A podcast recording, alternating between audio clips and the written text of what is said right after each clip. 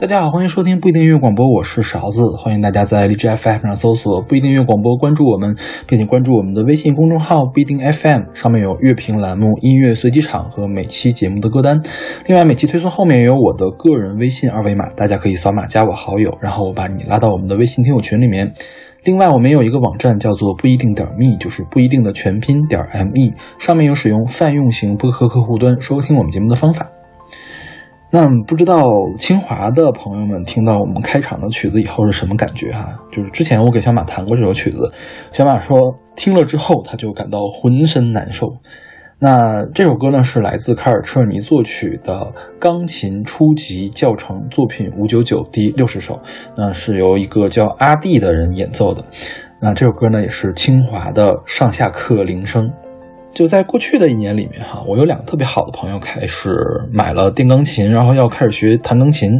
那最近我总跟他们交流说，弹琴练到什么进度了呀？然后一说到这个练习曲，就觉得特别的枯燥。这朋友们都说，想到这儿就想要不要退缩呢？我说你开玩笑，你琴都买了，你能说退就退吗？那我想，钢琴可能是这个世界上学习人数最多的一种乐器了。那你有人学，就得有教学嘛。你满足这个教学的需要的时候，那古往今来有很多很多的作曲家就创作了很多很多的。这个曲子供这些什么初学者呀，或者是想提高技巧的这种阶段的学者呀，他来学习钢琴技巧，来练习磨练自己的钢琴技巧。那这些作品大多数的时候都是有一个名字叫练习曲。那现在练习曲呢，在各种语言里面通用的名称是 etude，它呢是来自法语的一个词，就是学习的意思，也就是对应到英语就 study 的意思。最开始练习曲刚出来的时候，它的功能性可能更强一些。那到后来呢，你随着这钢琴变得越来越完善，钢琴的技巧变得越来越多，你可以在练习曲里面放进去的技巧也就越来越复杂，越来越多。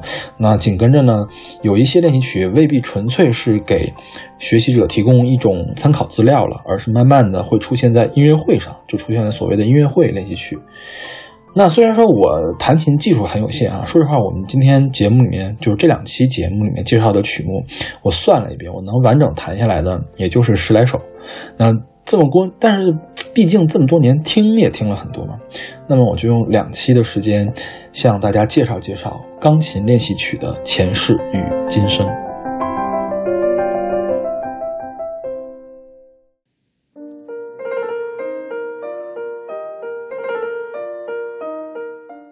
琴呢，大概是在十九世纪早期的时候开始在西方流行起来的。那么在十九世纪以前呢，严格说来，并没有特别严格的这种钢琴练习曲，因为那个时候钢琴跟现在不一样。那个时候有的琴呢叫做羽管键琴，也叫大键琴。那我们现在用的现代钢琴，它是击弦式的，而当时的大键琴是拨弦的。那你跟现在钢琴对比一下，会发现大键琴的琴除了音色跟钢琴不一样，它们表现的动态也会更少。所谓动态就是什么？就是我能弹强，能弹弱。你现在钢琴可以弹一个很强的音，紧接着弹一个很弱的音哈，但是你要用大键琴就很难表现出这种区分出来。然后呢，大家现在可以听到很多巴洛克时期的室内乐，它会使用大键琴，比如说我听到的大部分的这个维瓦尔第小提琴协奏曲四季。一般它里面配的那个键盘乐都是用的大键琴，但是我们现在说钢琴是乐器之王嘛，它可以表现出更多的这种强弱变化呀，或者是连奏断奏，就大键琴也不太好表现连奏断奏，还有一些音色的变化。所以说我用钢琴去弹的话，可以表现出我更复杂的一个情绪，或者说也就我作为一个演奏者，我可以为我这个作品添加我更多的我自己的个人的理解。那么就有很多的大键琴创作的乐曲都被搬到了钢琴上面来。那那个时候学大键琴也要学嘛，所以作曲家们也是创作了一些专供学习使用的曲目。不过那个时候跟十九世纪以后还不一样，就是这些音乐是没有统一的分类的，也就是说没有曲名叫练习曲。那其中比较有名的有谁呢？有 J.S. 巴赫创作的一个系列的选集，叫做键盘练习。那 J.S. 巴赫我们就不用多说嘛，他是古典音乐之父。那巴赫他是一个世家了哈，他在两百年内出了五十多个音乐家，那其中就是 J.S. 巴赫，也就是约翰·塞巴斯蒂安·巴赫是最有名的。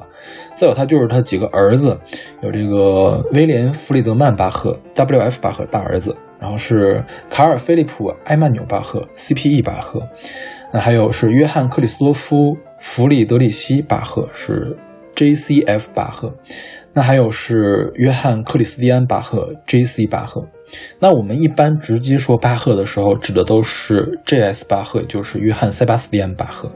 虽然说我们现在对巴赫还挺推崇的，音乐之父什么的嘛，但其实巴赫他的音乐在古典主义时期的时候，也就是那个海顿。呃，莫扎特、贝多芬他们那个时期的时候，呃，世界对他的评价并不是特别高，因为什么？因为巴赫不是巴洛克那种创作技法嘛，他会有遵循各种的对位法呀，他会做的很华丽。然后那个时候，逐渐的会比较青睐一些比较怎么说呢？比较简单一些的音乐，所以说当时就。那当时的世人并并没有那么喜欢巴赫的音乐，那么直到浪漫主义时期的时候，巴赫当时他的成就才重新被重视起来。那有人系统整理他的作品，已经是二十世纪的，就一一九几几年的时候的事了。那他现在我们看他的作品后面通常会加一个标号是 B W V 什么什么什么。那其实这个 B W V 是一个德语的缩写，意思是 J S 巴赫作品目录的意思。那是由一个呃人叫做沃尔夫冈舒米特在一九五零年左右的时候整理的。那今天我们给大家介绍的是 B W V 八二五，也就是他的第一号降 B 大调帕蒂塔。所谓帕蒂塔呢，其实可以看作是组曲的一个别称。巴赫一共为大键琴写了六套帕蒂塔，从一七二六年开始陆续发表。那在一七三一年的时候，把这六套帕蒂卡放在一块儿，结集出版出来了，也就是键盘练习的第一卷。键盘练习一共出了四卷啊，第二卷里面有给大提大键琴写的意大利协奏曲和法国序曲，那第三卷是给风琴写的，叫德文风琴弥撒。那第四卷就是大名鼎鼎的哥德堡变奏曲。那它这四套键盘练习嘛，其实也是作为教材使用的。它包括了特别简单的那种风琴二重奏，也包括了难度特别特别高的哥德堡变奏曲，也就是说可以，呃，为各种各样的层次的人来服务吧。但是我觉得，可能巴赫在创作帕蒂塔的时候，一开始真。未必是为了要做这个大键琴教育。我们现在听到的第一号帕蒂塔嘛，它一共有七个乐章，也就是七首曲子组成的，分别是前奏曲、阿拉曼德舞曲、库朗特舞曲、萨拉班德舞曲、小奏小步舞曲的第一首和第二首，然后是基格舞曲作为一个中曲。你没有看出来，它所有的基本上全都是舞曲。那在十七世纪，也就是一六几年的时候吧。当时纯的器乐曲是很少的，乐器通常干嘛呢？通常是给这个合唱团做个伴奏什么的。那到十八世纪初期的时候，这宫廷舞会变得越来越多，那你不能总搞个合唱团来给你判那个唱歌嘛？是不是？需要有伴奏。那这个时候器乐曲才逐渐的发展起来。所以那个时候你看很多的器乐曲都是舞曲。它是为宫廷舞会来服务的。那你看，巴赫的很多组曲都是，呃，一个前奏曲或者是序曲，后面加上几段舞曲。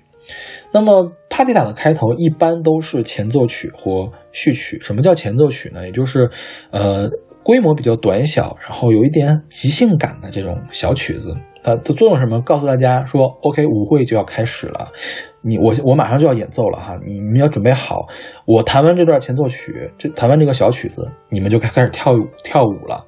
那它作用其实跟后来歌剧的序曲差不多，就是歌剧序曲告诉什么？你们观众你们坐好呀，我们开始唱了。听完序曲就开始唱了啊。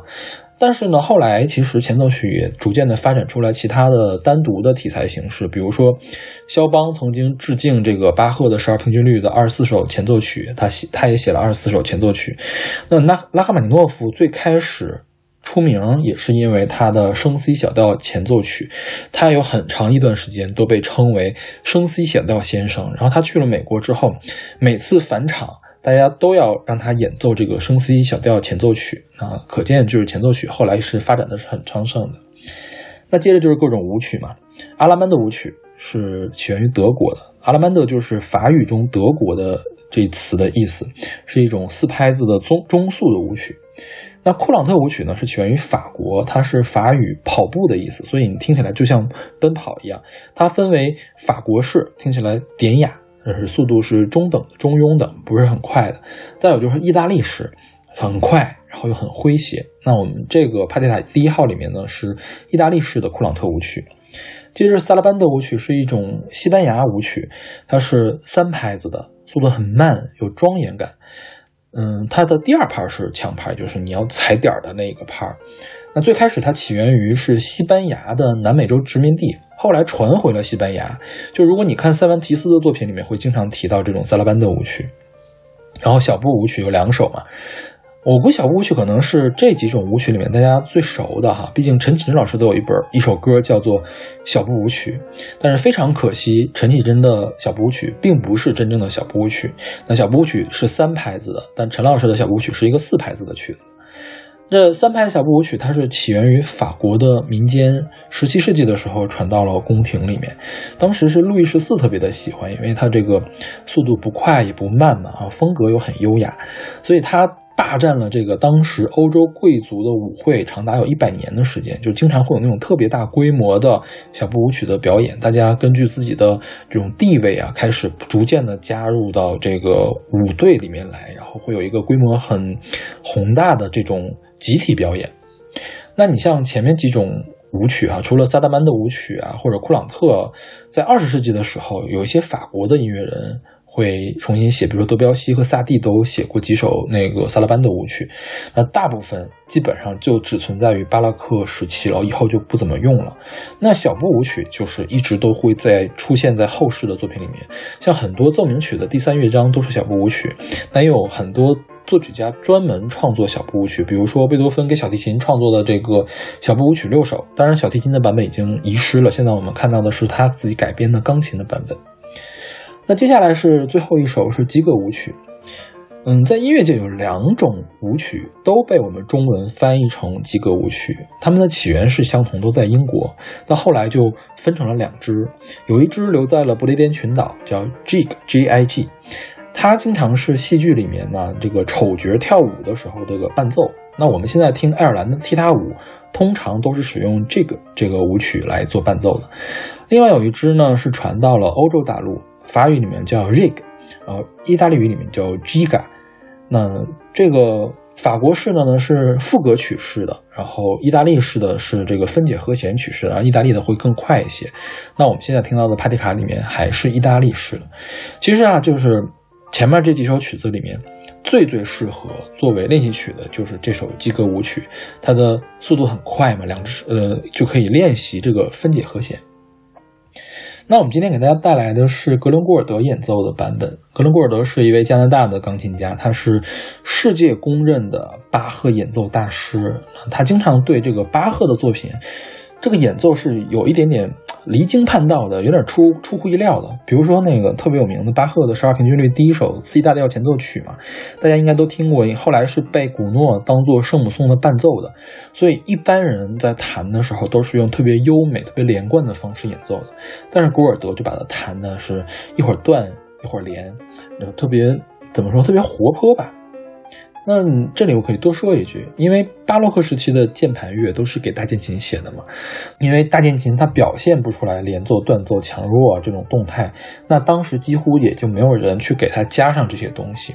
嗯，所以我们现在看到大部分的巴洛克时期的作品的所谓表情记号都是后人加上的。那后来李斯特、拉赫玛尼诺夫都编过这个巴赫的曲谱，所以作为一个作曲家来讲。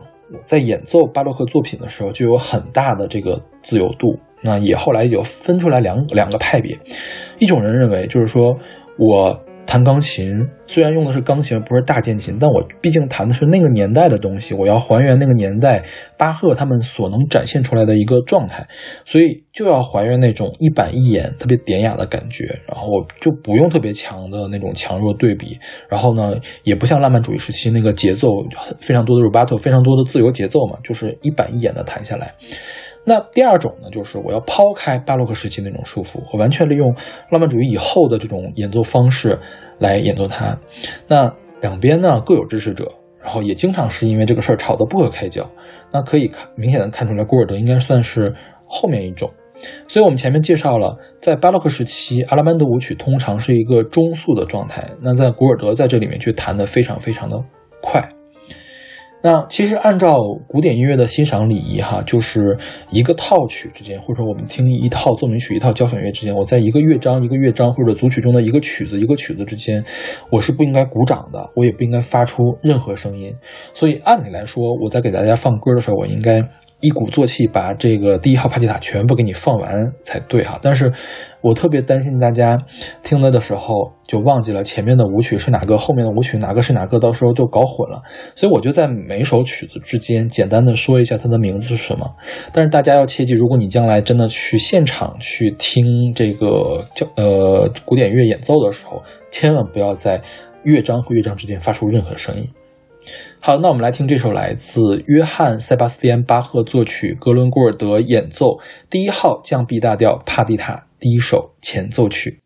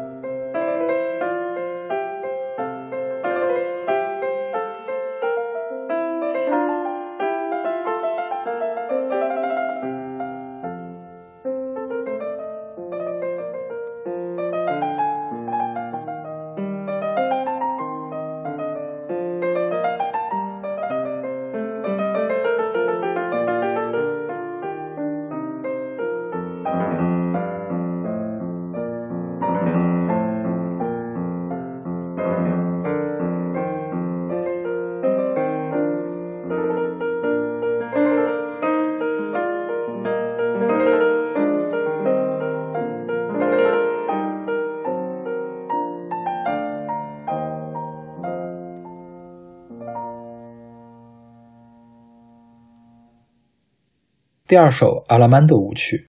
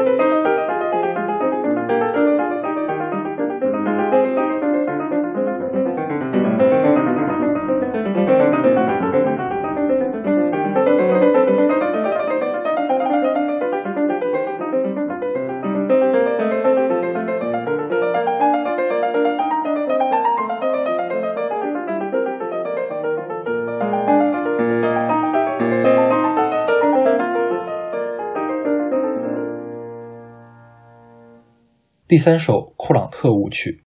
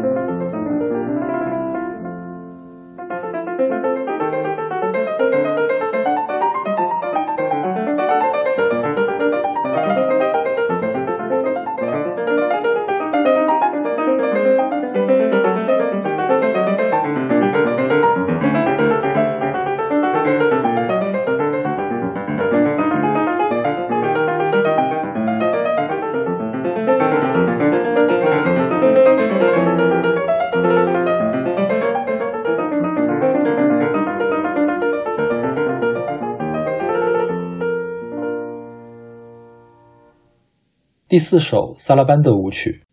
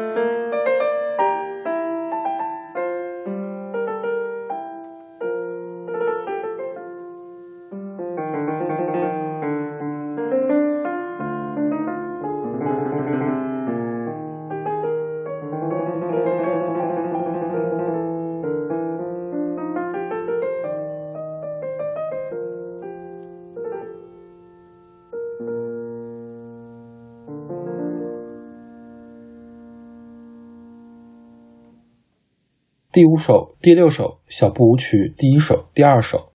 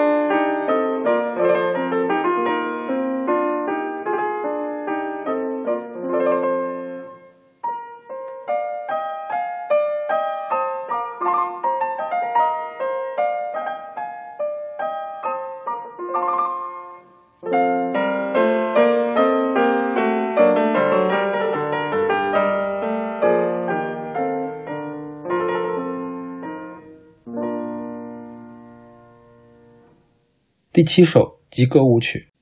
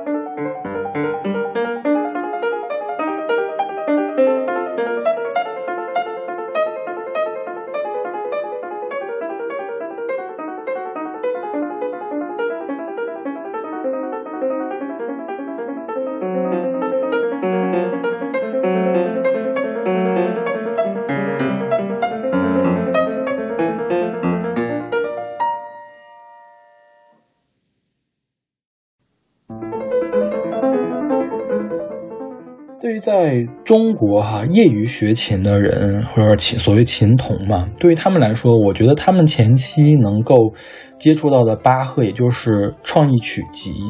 那你随便翻开一本这个业余考级的教材啊，会发现每一集都会固定的安插一首巴洛克时期的作品，他们绝大多数都是巴赫的。那前三集呢是巴赫这种简单的小步舞曲啊、小前奏曲啊等等。那第四五六集通常都是二部创意曲，七八集呢是三部创意曲，九集十集的时候是十二平均律，偶尔会看到这个斯卡拉蒂的奏鸣曲一类的哈，或者亨德尔的一些作品。那我们现在要说的是巴赫的创意曲，那其实他的创意曲集跟他的十二平均律、十二平均律一样，都是在巴赫去世之后才出版的。传说哈，巴赫当时之所以创作这个创意曲集，就是为了教他的大儿子 C.F. 巴赫学钢琴。那所以说，直到今天哈，巴赫的创意曲集仍然是被非常广泛使用的一种钢琴教育的这个教材。那我小的时候就很困惑，为什么叫创意曲呢？那其实巴赫的原文二部创意曲叫做 invention，啊是发明的意思嘛。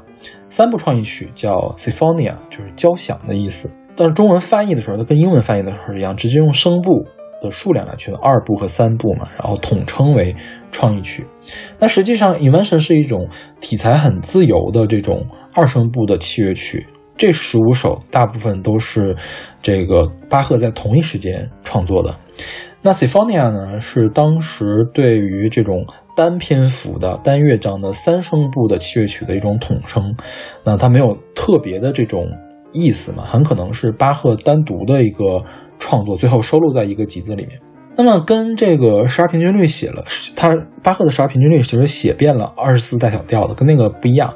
创意曲呢，它只写了八个大调和七个小调，那特别复杂的调式呢，并没有涉猎，可能也是要考虑到难度嘛，并不是很多初学者都可以认那么复杂的谱了。那现在柏林国家博物馆里面保存了创意曲集的一个签名修订版，是巴赫自己亲自签名的。那前言里面巴赫这么说，说是我要通过这本集子呢，这个键盘乐爱好者们可以了解怎么样清晰干净的演演奏两个声部组成的作品，然后呢，他们还可以知道怎么样正确演奏三个声部组成组成的作品。在演奏的同时，他不但可以获得优秀的这种创意，哈，还可以心生满足的把它发展起来。最重要的是呢，学习到怎么样演奏如歌般的这种感觉，然后获得一种强烈的作曲的冲动。那可以看到，创意曲的创意呢，就是这种作曲的冲动的感觉啊。那我们前面提到过，二部创意曲是业余钢琴考级四五六级的曲子，大概你学钢琴两三年之后就可以接触到了。其实你那个时候也会弹不少其他的练习曲，但是哈，假如说有一个就是演奏家、音乐家，他把那些曲子拿到音乐会上去演出，我估计大多数情况下，下面的听众一定要骂娘了啊！说我花钱来就是来听小学生弹曲子嘛，来听这个小学生的曲子嘛。但是呢，巴赫的创意曲可能是一个例外。就即便是你自己小的时候弹过，或者你们自己家孩子把这个已经练得特别好了，那台上的演奏家也可以让它变成一个完全不同的曲子。那巴首先哈，必须得承认巴赫的创意曲确实都非常的动听，因为他要培养大家如歌的这种演奏风格嘛，他自己本身就想就是如歌的非常优美的一个状态。那我们前面说了，因为它上面没有标注，也是可以你随着演奏者的心意怎么样去演奏都可以，几乎是你换一种演奏方法，它就变成了一种新的曲子。那我们国家这个钢琴教学的时候，最开始通常都是教你学生们怎么弹呢？一个最简单的处理方法，有快音符，有慢音符嘛。你快音符就弹成连奏，慢音符弹弹成断奏。那断奏的时候不要弹那种跳音，你要最大限度的模仿大键琴的那个感觉哈。高中的时候，我们家开始订一个杂志，叫做《音乐爱好者》，那杂志现在还有呢，每一期都送一本光盘 CD，是拿索斯唱片的这个正版的 CD。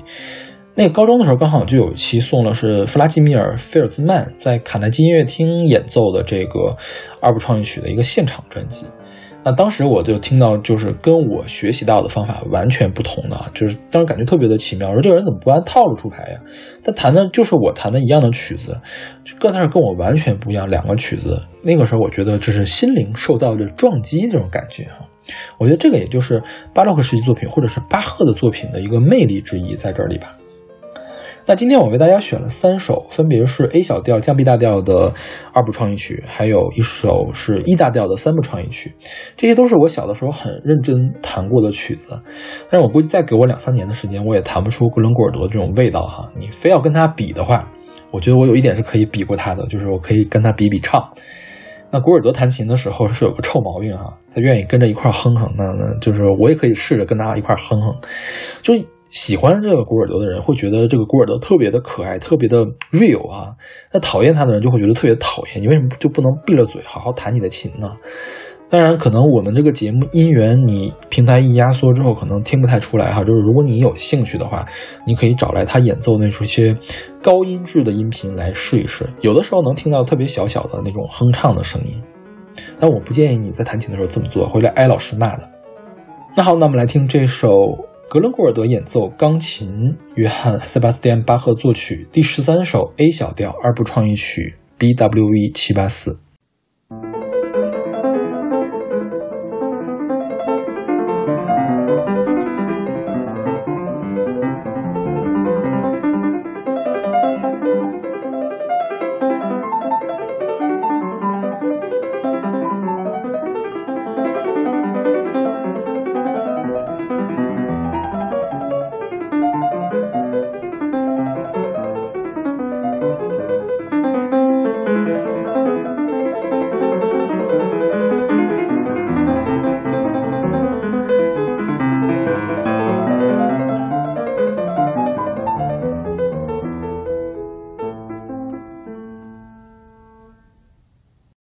第十四首降 B 大调二部创意曲 BWV 七八五。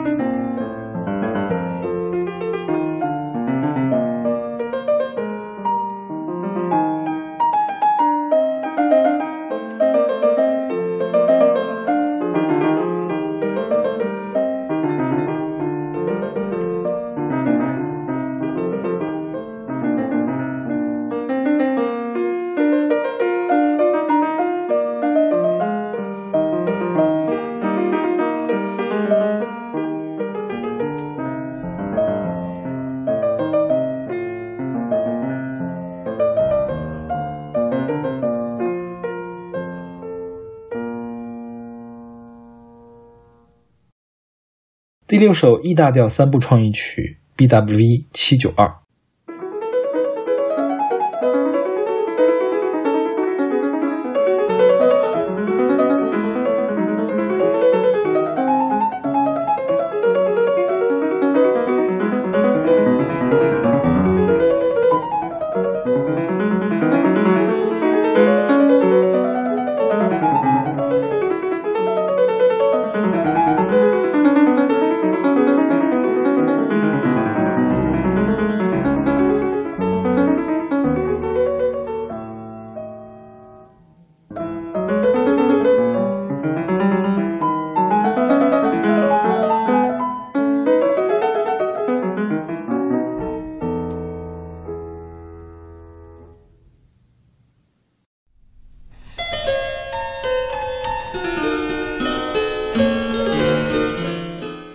克时期啊，除了巴赫之外，还有其他的一些作曲家也创作了就是类似练习曲的作品啊。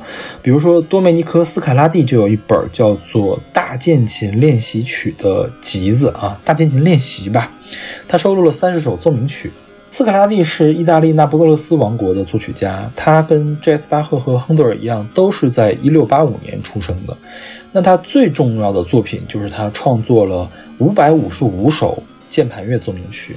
那他本人也是当时很知名的大键琴演奏家。据说他曾经跟亨德尔一块儿斗过琴，而且呢，他赢了，他比亨德尔更厉害。那我们现在说奏鸣曲，巴洛克时期的奏鸣曲跟我们现在听到的大多数奏鸣曲都不一样。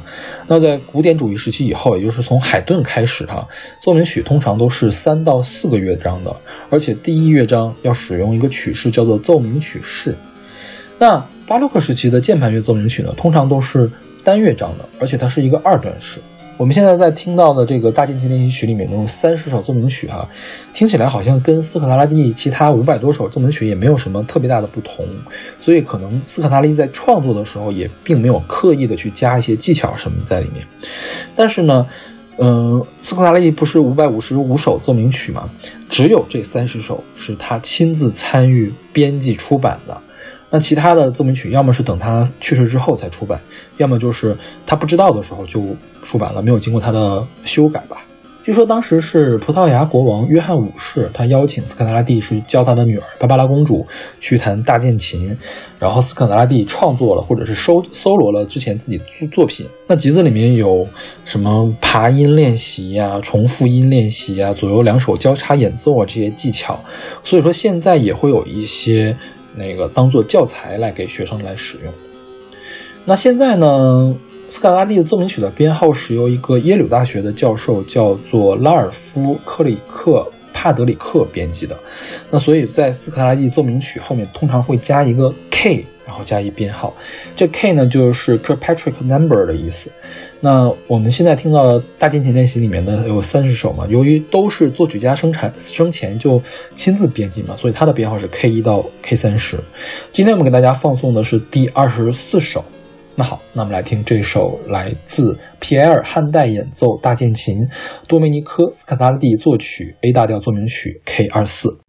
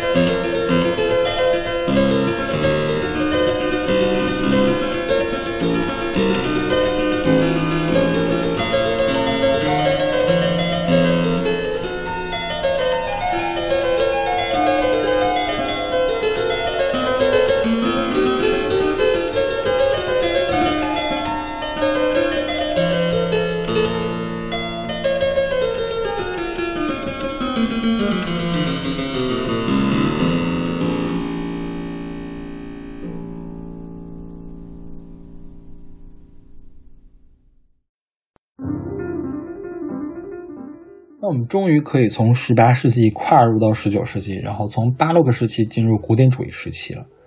十八世纪初，有正儿八经的这种练习曲集就出现了。那其中影响力最大的应该是穆齐奥·克莱门蒂的《名手之道》。那我们今天一谈这个古典主义时期的作曲家，大家首先想到的可能是古典主义三杰：海顿、莫扎特和贝多芬。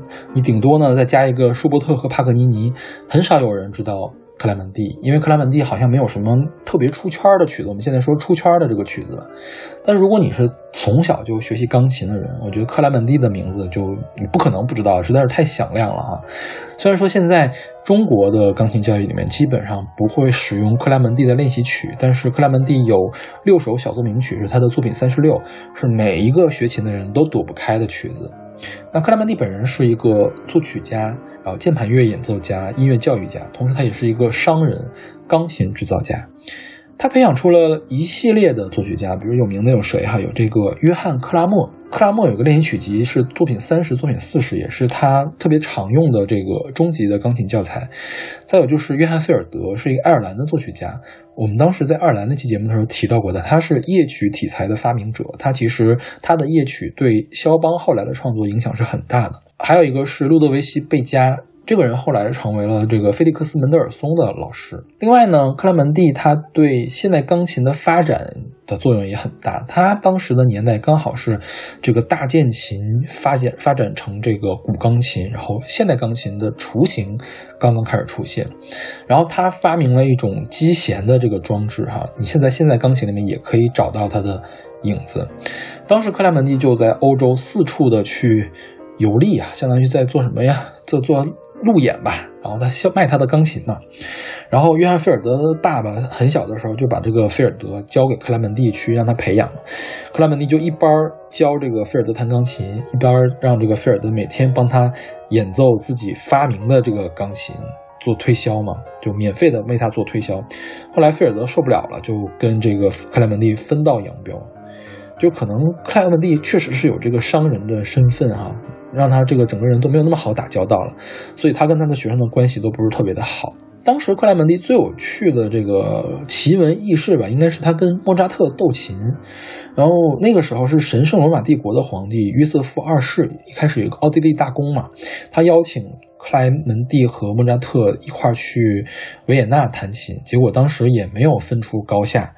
那据说当时克莱门蒂的技术更胜一筹，但是莫扎特的情感比较打动人。但是据说克莱门蒂也是有点点吃亏的，因为他们当时弹的是大键琴，但是克莱门蒂自己更擅长弹古钢琴嘛。不过你可以看出来，克莱门蒂的演奏水平是也是非常高的。那我们今天要介绍的这个《名手之道》是克莱门蒂生前出版的最后一部作品。嗯，就是有人说什么呢？是一部集大成之作。它的拉丁原文叫做 Gradus and Parnassum，就翻译成什么呢？也有的时候也翻译成叫艺术金梁，金就是天津的金，梁就是桥梁的梁哈。这个 Parnassum 就是 Panassus，是帕纳塞斯山，是什么呢？希腊神话里面文艺之神阿波罗和艺术女神缪斯，他们的神殿呢在帕纳塞斯山南边的德尔菲。那帕纳塞斯山其中有一座山。当时就启发了这个阿波罗和缪斯的这种创作嘛，成为了阿波罗和缪斯的一个圣山。呃，Gradus at Parnassus 就是通往帕纳塞斯山的阶梯，意思就是说，你弹好了这本书，你就可以一步一个台阶的登上艺术的高峰。克莱门蒂的名手之道作品是四十四，他的作品四十二和四十三呢，都是讲述这个钢琴教育理论的，叫做《钢琴演奏艺术导论》，还有他的附录。也就是说，他这个人是从理论到实践，他囊括了各种各样的钢琴演奏的技巧。那另外呢，这个名手之道他涉猎的曲式也很多，这个跟我们待会儿要讲的车尔尼的练习曲还不太一样啊。他会刻意的培养学生对不同曲式的这个写作的这种思维，然后他会运用什么奏鸣曲式啊，还有赋格呀，还有卡农或者对位等很多很多的这种写法，所以也也有人把这本练习曲称之为这个钢琴练习曲的百科全书。那当年卡尔彻尼在教李斯特弹琴的时候，还有这个肖邦在教自己学生弹琴的时候，也经常使用克莱门蒂的奏鸣曲和练习曲。那这还可以再讲个小故事啊，就是他不有个学生叫这个克拉默嘛，在这个克莱门蒂在创作这个名手之道的时候，克拉默抢先一步发表了他的八十四首练习曲，分别是作品三十和作品四十。这个事让克莱门蒂非常的生气，相当于是抢走了。钢琴历史上第一本练习曲是谁写的？这个权利嘛，甚至因为这个事儿就跟克拉默翻脸了。所以你可以看出来，这个克莱门蒂跟自己的学生关系到底有多差。那虽然说这个克莱门蒂已经把这个练习曲写的尽量的好听了哈，但是练习起来还是十分的枯燥的。这里面我们选取的是第一百第一百首里面的第二首，它主要练习的是右手的音阶跑动。那我选的这首呢，其实也是为了后面那首曲子做个铺垫哈。那好，那我们来听这首达尼埃尔·法拉尔演奏钢琴，穆奇奥·克莱门蒂作曲，《名手之道》作品四十四第一卷第二首 C 大调，流畅而快速的。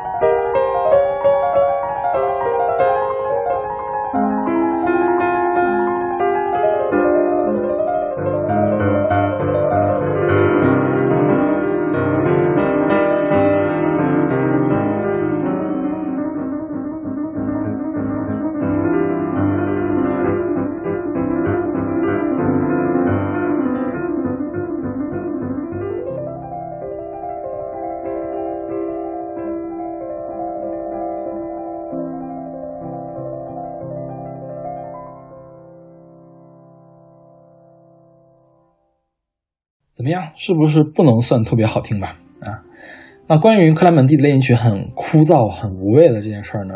很后来很多的这个作曲家也自己写作品，把拿这个事儿来开玩笑。那比如说德彪西为他女儿创作了一套钢琴组曲，叫《儿童园地》，里面的第一首就叫做 Doctor Gradus et Panasum，那就什么呢？叫名手之道博士哈。那其实这首歌我们在这个之前给子女的歌那期节目里面也讲过啊。回顾一下德彪西哈，德彪西的一生，德彪西的一生都很花心。他最开始是勾引一个资助他贵妇人的一个资助他的贵妇人的女儿，然后后来呢又给资助自己的贵族呢戴绿帽子。然后他有一个女朋友啊，为他奉献了很多，但是他始乱终弃，逼得人家当众饮弹自杀。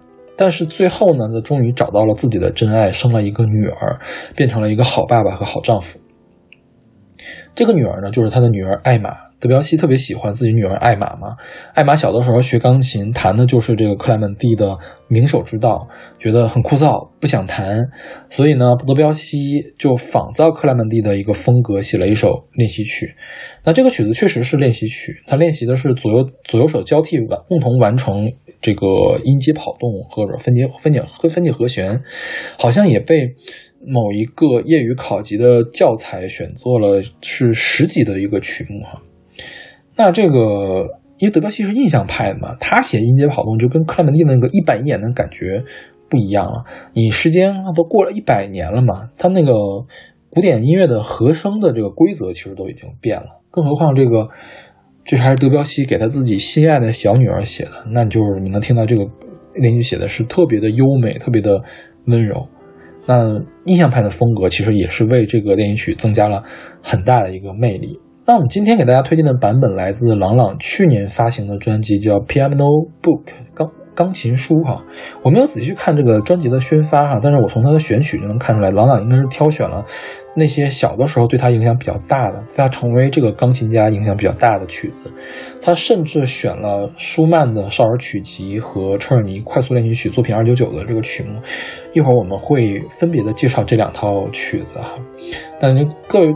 朋友们、听众们，如果你闲着没事儿，你可以把这本专辑找过来，你当做古典音乐的入门听听，其实也挺好的。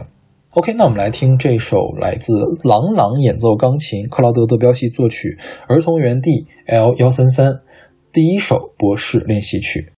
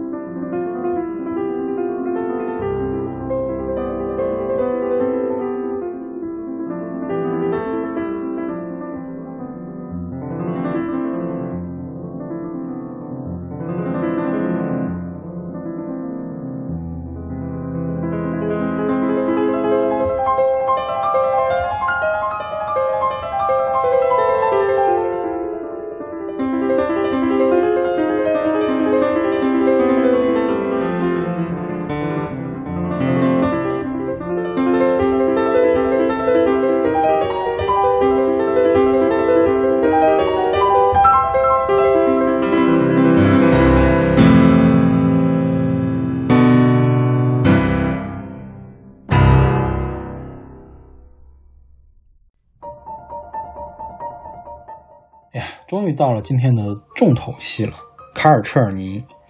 那中国人啊，中国的小孩学琴一般都是这样一个路程：你入门的时候先弹有一个美国的钢琴教育家叫约翰汤普森，他写了两套书，一个叫《简易钢琴教程》，一个叫《现代钢琴教程》。那同时呢，你可以弹德国作曲家叫费迪南德拜厄的一套书，是他的作品幺零幺钢琴基本教程。那你。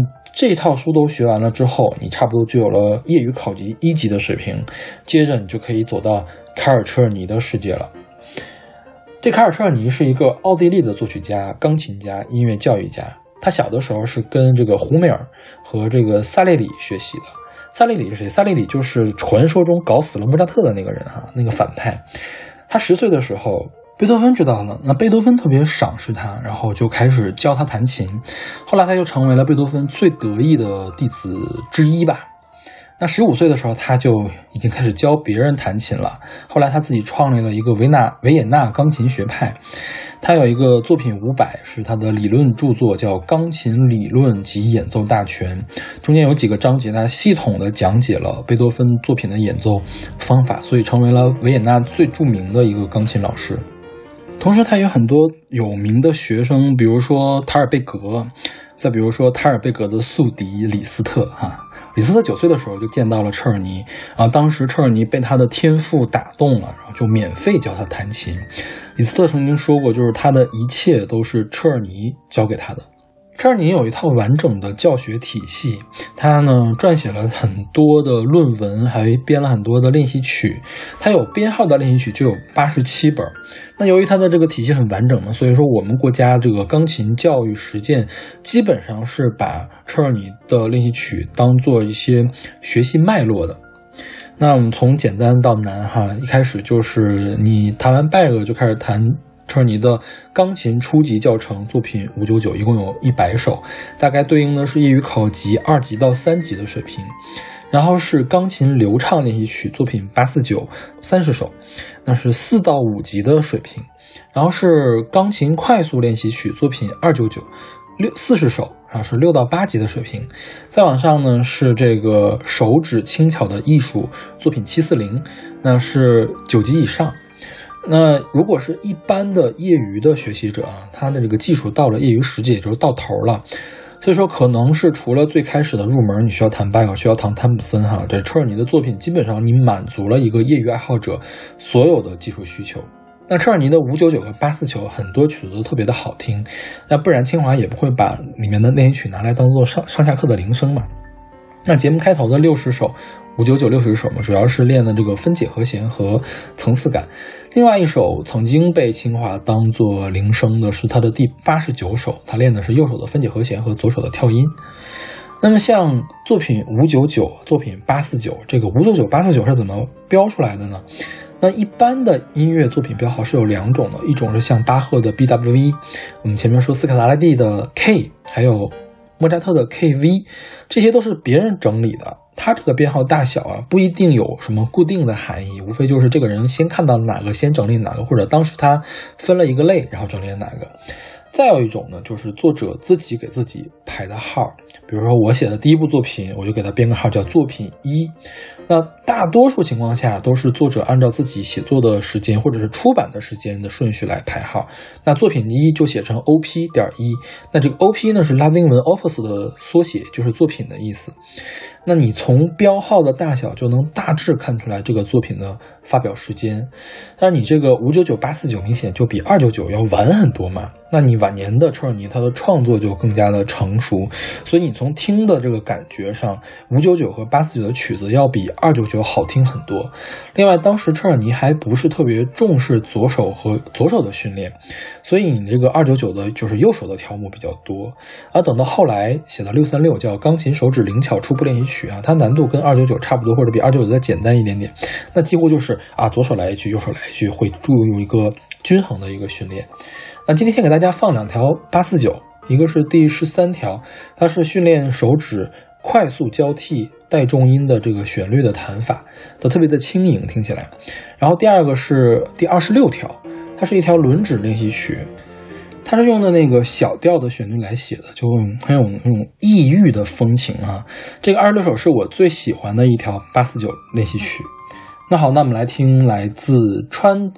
江崎昌子演奏钢琴，卡尔车尼作曲，钢琴流畅练习曲作品八四九第十三首。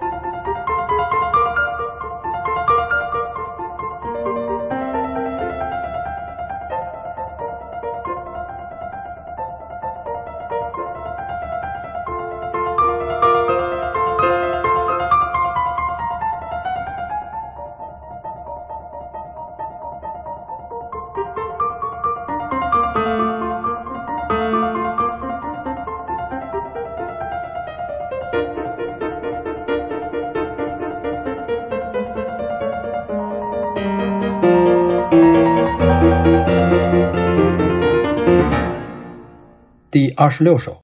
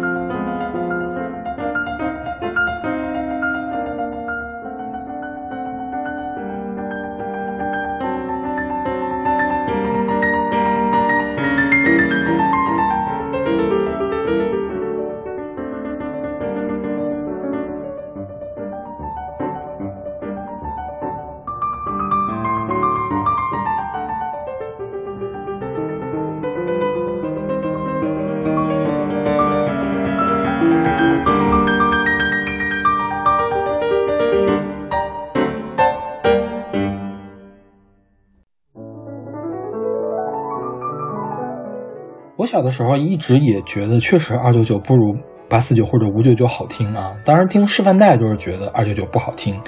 但是前几天在 B 站看了个视频，然后他找来了钢琴演奏家们演奏的这个二九九，才发现我真的是错怪二九九了哈。你学你当学生的时候，你弹这二九九，或者是考级考核的时候，他都不会要求你按照元素来弹奏。你或者更准确的说点吧，它不是不按照元素，而是说比元素慢了非常非常的多。但是这些曲子你到了专业的钢琴家手里面，你二九九的曲子，他用元素一弹，那就是焕然一新。所以说，尽管并不是说谁弹得快就谁弹得好哈，但是你当需要速度的时候，你只有达到了那个速度，才可以给感官造成比较大的这个冲击。二九九已经是我能力的顶端了哈，二九九我都没有弹完，就不要提什么后面的七四零了。以下一期我们要介绍的那些莫斯科夫斯基、肖邦、李斯特、斯克里亚宾这些人的作品都不用说哈。据说，如果你要用元素来弹二九九的话，你的难度几乎可以跟部分的这个肖邦练习曲相比了。那大家如果有兴趣，可以去搜一搜网上那种官方出品的示范带，确实是不好听，他弹的一板一眼的，然后就是表情的部分也比较差。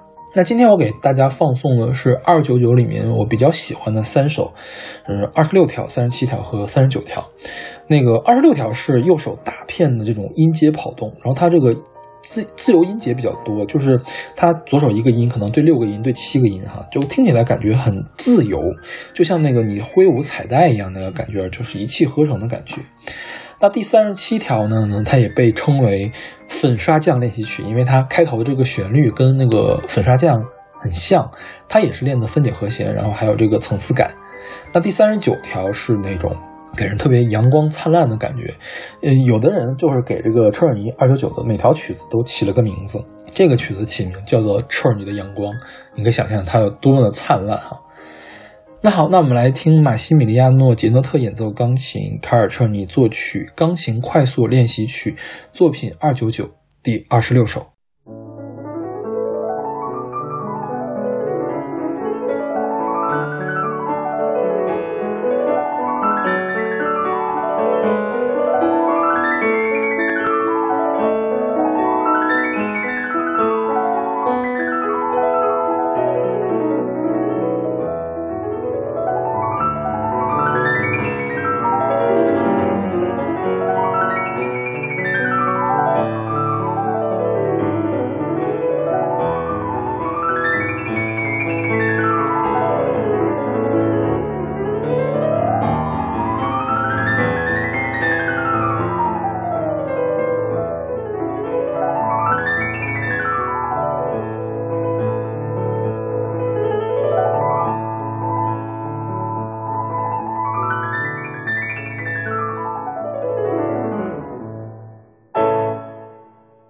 第三十七首。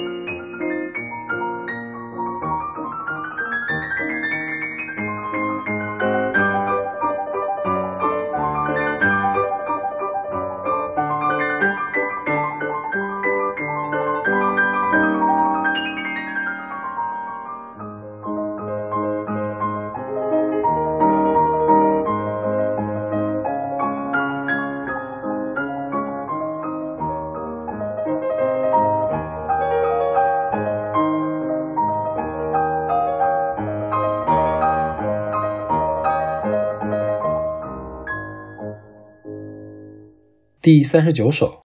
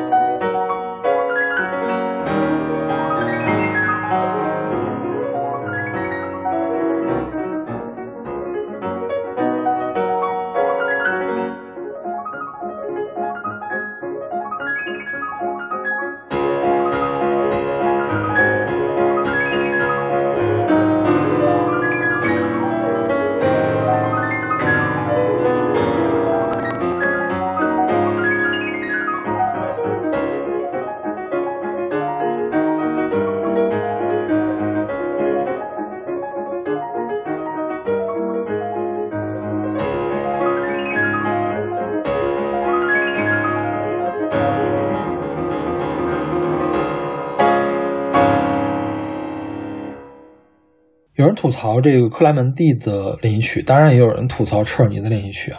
我我这里为了让大家可以了解车尔尼的练习曲，它可以有枯燥，我选了一首不那么好听的二九九练习曲，是它的第三十六首，它是首音阶练习，就左右手对着来的这种音阶。我估计不管是谁都很难把它弹出美感来。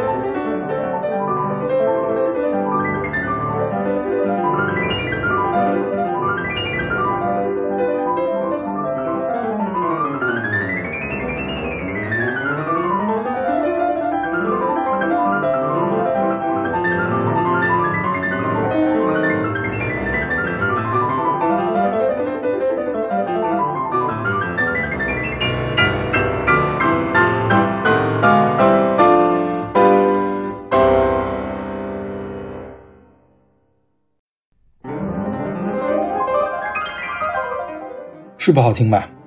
对于这样一种枯燥的音阶练习曲，玩吐槽玩的最猛的应该是谁呢？应该是法国的作曲家卡米尔圣桑。那我们有一期节目叫恐怖音乐哈，那期我们选了圣桑《动物狂欢节》的水族馆，当时我们就介绍过，这个《动物狂欢节》是圣桑创作的沙龙音乐，也就是说，请这些玩音乐的朋友到家里来玩，闲着没事干嘛呢？就。弹弹就是弹弹琴呗，演奏一些节目，演奏一些曲子嘛。那圣桑就写了这个这一套《动物狂欢节》，所以当时他的编制是双钢琴加上室内乐团，因为有是那种娱性节目，大家吃完饭玩的节目嘛，所以圣桑就充分的发挥了自己的这个幽默的细胞啊，他惟妙惟肖的描写了各种各样的动物，然后当时还连敲带打的讽刺他看不惯的那些东西。圣桑特别讨厌什么？他特别讨厌死板的手指训练，他尤其不喜欢车尔尼那套这个音阶练习。就比如说刚才我们听的二九九三十六条那那首那种嘛。所以在《动物狂欢节》的第三乐章，他就写了一组速度特别快的这个音阶跑动，哈，那就特别像音阶练习曲嘛。起了什么名呢？叫野驴。什么意思呢？说如果有人要这么弹琴，那他弹琴的人就是野驴，哈。这还不够啊，这还不够。动物狂欢节圣桑里面专门写了一首叫《钢琴家》。那如果说你说这个野驴它是一个高超的炫技，你要很快的弹这个音阶哈。野驴那个音乐素材其实最后还用到了它这个华彩的这个呃中曲里面的那个片段。那钢琴家这个完全就是在搞笑了。他们谱子模仿的什么呢？就是在学习音阶弹奏那个磕磕绊绊的样子。音阶上行下行毫无感情，然后呢，以半音单位向上磨进一点，上行下行毫无感情。啊，有人就问了，为什么《动物狂欢节》里面会有钢琴家呢？圣桑，我觉得圣桑可能想说的就是说，你这种死板的钢琴家已经不配为人了，你还是去动物园比较好。那好，那我们来听这个帕斯卡罗杰和克里斯蒂娜欧提兹演奏钢琴，夏尔迪图瓦指挥，伦敦小交响乐团，卡米尔圣桑作曲，《动物狂欢节》R 一幺二五第三首《野驴》。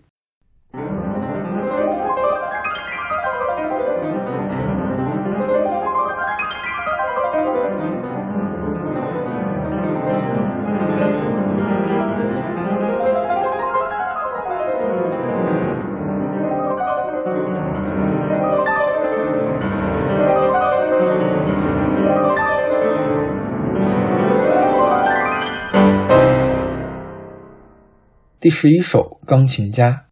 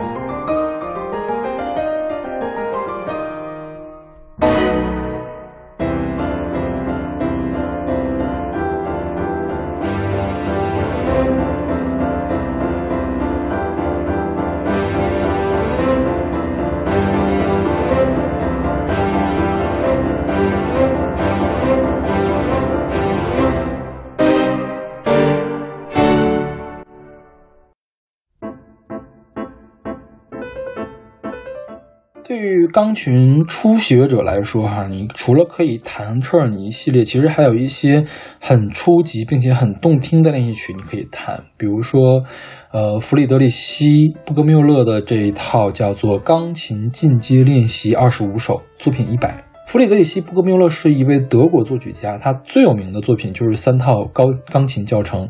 那那其中使用最广泛的，就刚才说的这个作品一百嘛，进阶练习二十五首，它是供初学者使用的，大概难度就是一级到三级。那后面的难度更高的作品有作品幺零五和作品。幺零九，那就是接着再往下来用的，但是基本上没有人用了哈。他这个作品跟车尔尼五九九差不多一个难度，他的每一首作品都有名字，算是你刚学琴的小孩能接触到的比较早的这个标题音乐。然后它曲式也很简单哈，你我套用这个人民音乐出版社编辑话说，就是它手法很简洁，形象也很鲜明。那你每首曲子都不难啊，弹出来也就一分多钟，甚至一分钟都不到。我这里给大家选了三首，第二首叫《阿拉伯风》，那当时教材上写的名字叫做《阿拉伯风格曲》。那我小时候是很困惑的，我当时看过《阿拉丁》《辛巴达》什么《阿里巴巴和四十大盗》，然后我妈天天给我念那个《一千零一夜》的故事，但是。这里面说的这个阿拉伯风格，我完全没有想象到跟阿拉伯风格有什么关系。那后来我上了大学才知道，这里的阿拉伯风格指的并不是说阿拉伯民族风情啊一类的，或者阿拉伯民族音乐一类的东西，它指的是伊斯兰风格的花纹，也就是我们在清真寺啊或者阿拉伯地毯上看到那种特别复杂、特别漂亮、特别华丽的那种花纹。所以说，这里的阿拉伯风格曲其实描述的是这种花纹的形状。那你好，你你有有兴趣的话，你可以去听听德彪西有两首阿拉伯风哈，或者是翻译成阿拉贝斯克，你就更能在里面体会到这个花纹的样子长什么样子。我妈妈就特别喜欢这首曲子，我很小就练了这个曲，因为很简单嘛，她就要求我把这个曲子叫当做保留曲目，然后每天都要给她弹着听。那第五首《天真烂漫》，我记得我第一次见到它是在一本考级教材上。就我不知道大家有没有听过丁善德有一个儿童组曲叫《欢快乐的节日》哈，里面也是描写的这个天真的少年，他用的特别向上的那种音色，特别有意思的那种音型，然后总之是往上走的。但是布格缪勒的这个《天真烂漫》呢，开场就是往下走的，就是给人感觉就是有一种少年天真的惆怅的那种感觉哈。第七首是清澈的溪水。那我小时候也弹过这个曲子，当时怎么弹都弹不出来水的感觉。你现在一听钢琴家演奏，哈，就你才能想象得出来这个郊外田野上这个河里面水波荡漾的那种感觉。OK，我们来听来自玛格丽特·奥特维尔演奏钢琴，弗里德里希·布格缪勒作曲，钢琴进阶练习二十五首作品一百，第二首《阿拉伯风》。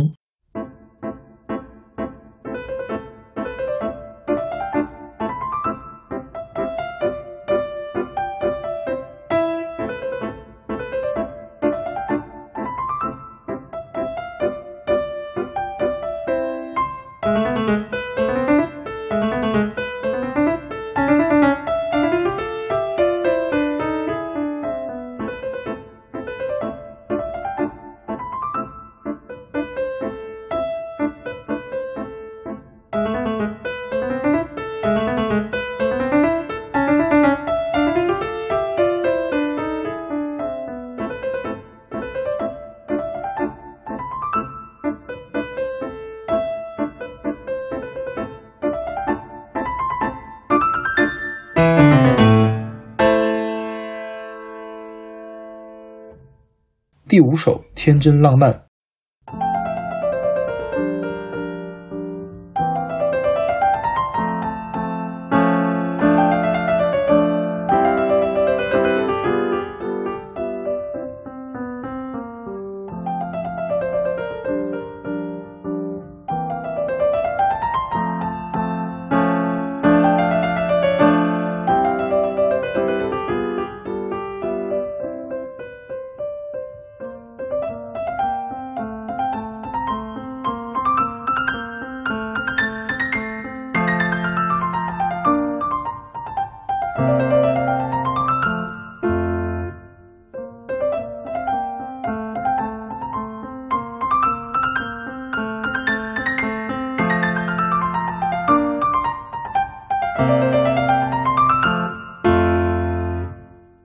第七首，清澈的溪水。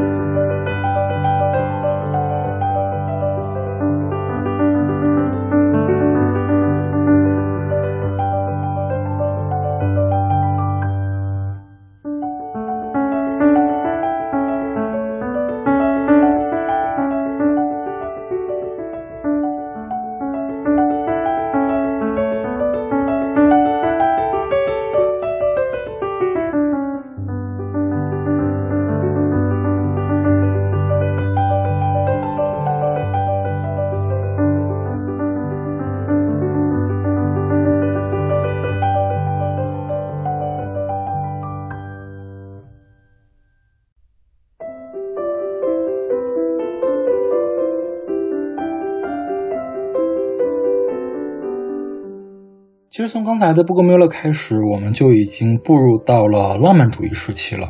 那接下来给大家介绍的是罗伯特·舒曼，是浪漫主义时期的代表人物之一。舒曼最有名的作品是他的钢琴组曲《童年情景》，其中有一首梦幻曲是很多很多抒情场景下非常时常使用的这样一种背景音乐吧。另外呢，还有钢琴组曲叫《克莱斯勒偶记》。春天交响曲，还有他一个钢琴协奏曲都特别的有名。另外呢，他的夫人叫克拉拉·舒曼，也是一个钢琴家。他克拉拉还有勃拉姆斯之间还有一段这个剑不乱理还乱的这种八卦故事吧。但是舒曼这个人很浪漫嘛，充满浪漫主义的情怀，但他晚年却不是很尽如人意。他曾经多次跳河自杀，最后他是病死在了精神病院里面。他最后去世的时候才四十六岁。那今天我们要讲的少儿曲集，其实是童年情景的一个姊妹篇。那童年情景是回忆自己童年时候的往事，其实是作曲家自己讲述自己过去的故事，是一个给成年人演奏的组曲。那这个少儿曲集全名叫做《为喜爱钢琴的小朋友们创作的圣诞曲集》，它一共有四十三首钢琴小品，是给小朋友们弹的，是让小朋友自己弹自己的故事，所以它的普遍难度是普遍。比较低的，另外它的篇幅也很小，然后它是难度循序渐进，越来越难的。它跟这个布格罗缪勒的练习曲一样，它长度大概是一分钟左右。这里给大家推荐四首。第一首旋律，这个是舒曼给他的女儿玛丽七岁生日的时候写的，所以它的旋律特别的可爱。第二首叫《士兵进行曲》，是描写这个孩子们打扮成战士，然后抬头挺胸往前走。然后第八首是粗犷的骑士，也是描写骑士们这个横冲直直撞的这个情景啊，这个旋律还挺熟的。那第十首叫快乐的农夫，是这套作品里面最著名的一首吧，算是。它描述的是这个德国乡间农夫快乐耕田的一个情景。上面这个快乐农夫，我大概是在国内改版的拜厄的教材里面。见到了，算是我的多声部的演奏的一个启蒙啊，因为它是有一个三声部的演奏，就是你用右手中间要弹一个伴奏的这样一个状态。那其他的几个曲子都收录在一个集子里面，叫做《世界儿童钢琴名曲集》，它的编辑呢是美国的音乐编辑阿尔波特·恩奈斯特·威尔。那这本曲集它收了很多大作曲家的简单的这个小品，后来让这个上海音乐出版社给出版了，应该是。然后它。中间也收了很多这个改编后的歌剧唱段，比如说这个威尔第弄臣的《女人善变》，还有韦伯自由射手的《猎人大合唱》，我都是在这个集子里面第一次听说的啊，知道什么旋律的。那今天给大家播放的版本呢，是弗拉基米尔·菲兹尔曼演呃菲兹尔曼演奏的，也就是前面说的那个，我第一次听到巴赫二部创意曲就是他演奏的。但是我前年在国家大剧院的时候，应该是看过一次他现场演奏巴赫的第一号帕蒂塔，当时感觉就是说他踏板踏板踩的太过了，所有的声音都糊成一片了，所以我觉得听巴赫就别听他了，还是听他弹点比较简单的曲子比较好。OK，那我们来听来自弗拉基米尔·菲尔兹曼演奏钢琴，罗伯特·舒曼作曲少儿曲集作品六十八第一首旋律。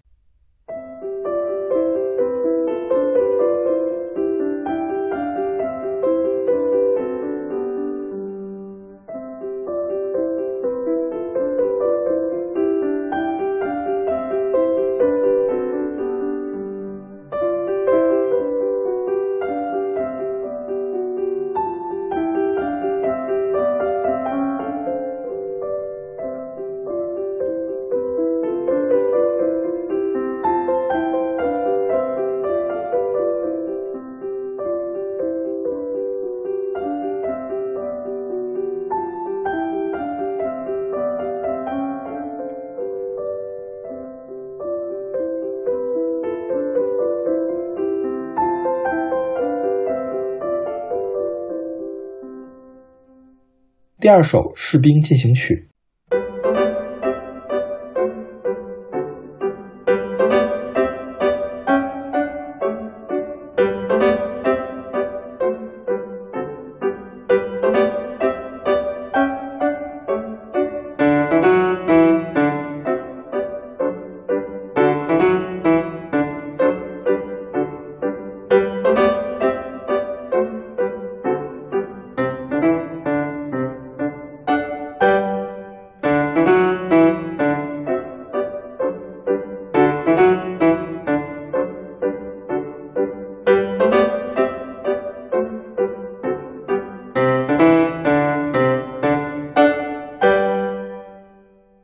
八首粗犷的骑士。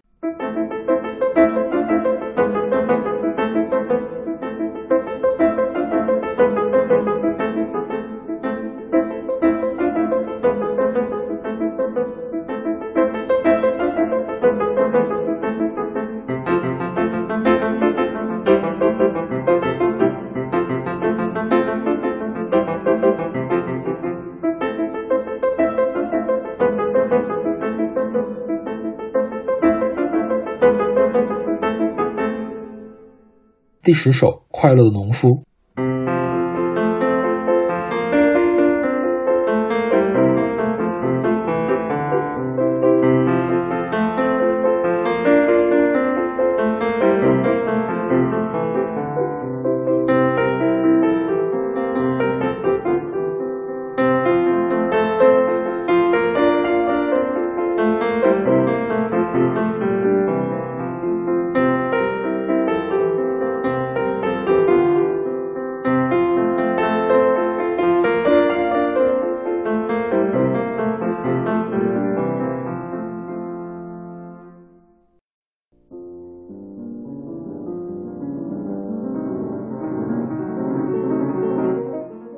说起中国琴童的童年阴影啊，那有个人就不能不提一下，他是法国作曲家、音乐教育家谢尔洛伊·哈农，他的代表作是琴童的恐怖噩梦啊，其实叫哈农钢琴练指法了啊，这是个中文的译名，他原名就直译过来应该是钢琴艺术家的六十首练习曲。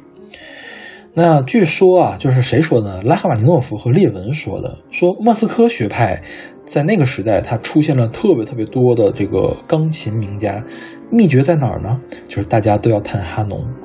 大家是不是觉得刚才听那个车尔尼二九九第三十六条已经很枯燥了？那如果你听一下哈农练习曲呢，就是毫无音乐性可言，就相同的音型，一个小节一模进。什么叫模进？就是同样的音型，完完整整的一高一点的八度，这个叫模进。就一个音一个音往上抬，抬到两个上升两个八度，然后再下行回到原点。你练的时候要从慢到快，一条接着一条的练。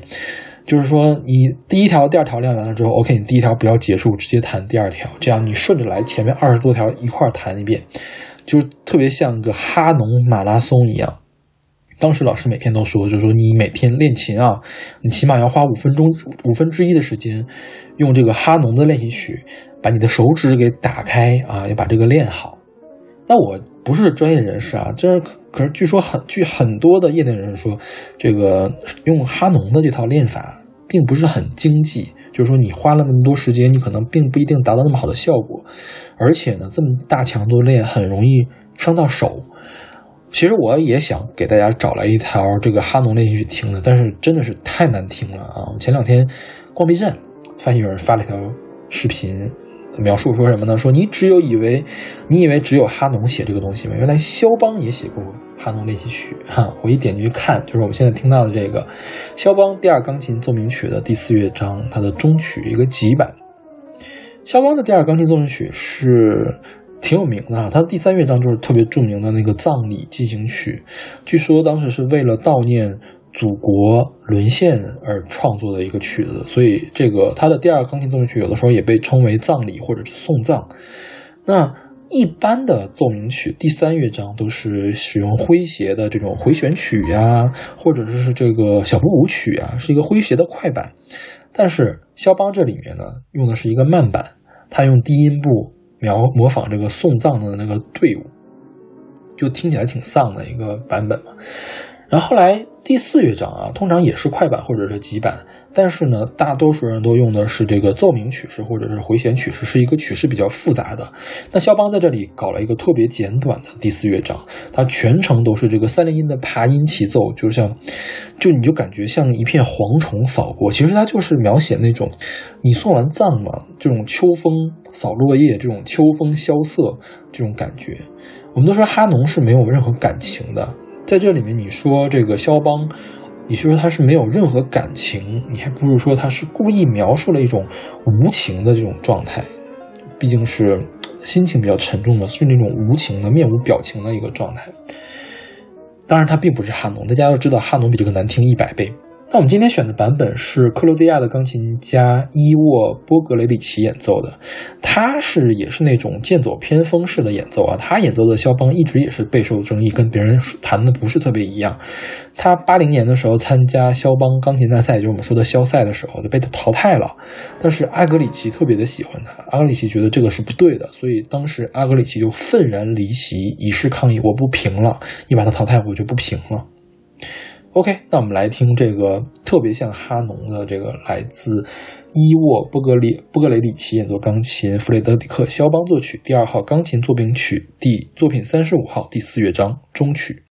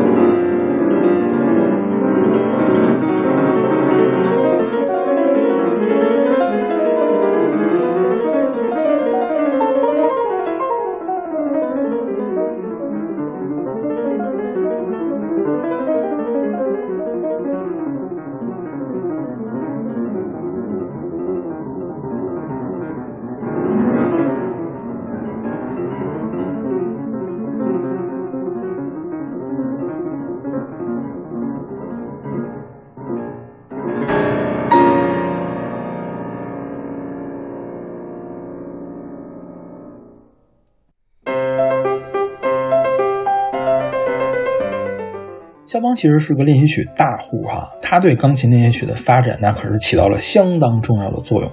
但是关于他的练习曲，我们留在下期再讲。今天我们主要讲的是巴洛克时期和古典主义时期的练习曲。那这个时候的练习曲呢，要么就是它不是拿练习曲的名字来发表的，要么就是说它的目的很明确，就是给小孩练琴用的。它一般不会放到音乐会上演奏。那么下一期节目呢，我们会给大家着重的介绍肖邦和李斯特，那这两位是把练习曲推上了音乐会舞台的音乐家，同时也跟大家分享一下俄罗斯乐坛还有现代音乐的练习曲。那今天节目最后呢，放一首不是练习曲的曲子，但是也经常会出现在各种钢琴教材里面。呃，因为我们前面提到的是克莱门蒂的小奏鸣曲的作品三十六的第一首的第一乐章。那这个曲子也是当时我妈要求我弹的保留曲目之一，我觉得确实也挺好听的哈。那好，那我们来听来自巴拉兹索莱索科莱演奏钢琴，穆齐奥克莱门蒂作曲六首小奏鸣曲作品三十六第一首第一乐章快板。然后我们下期再见。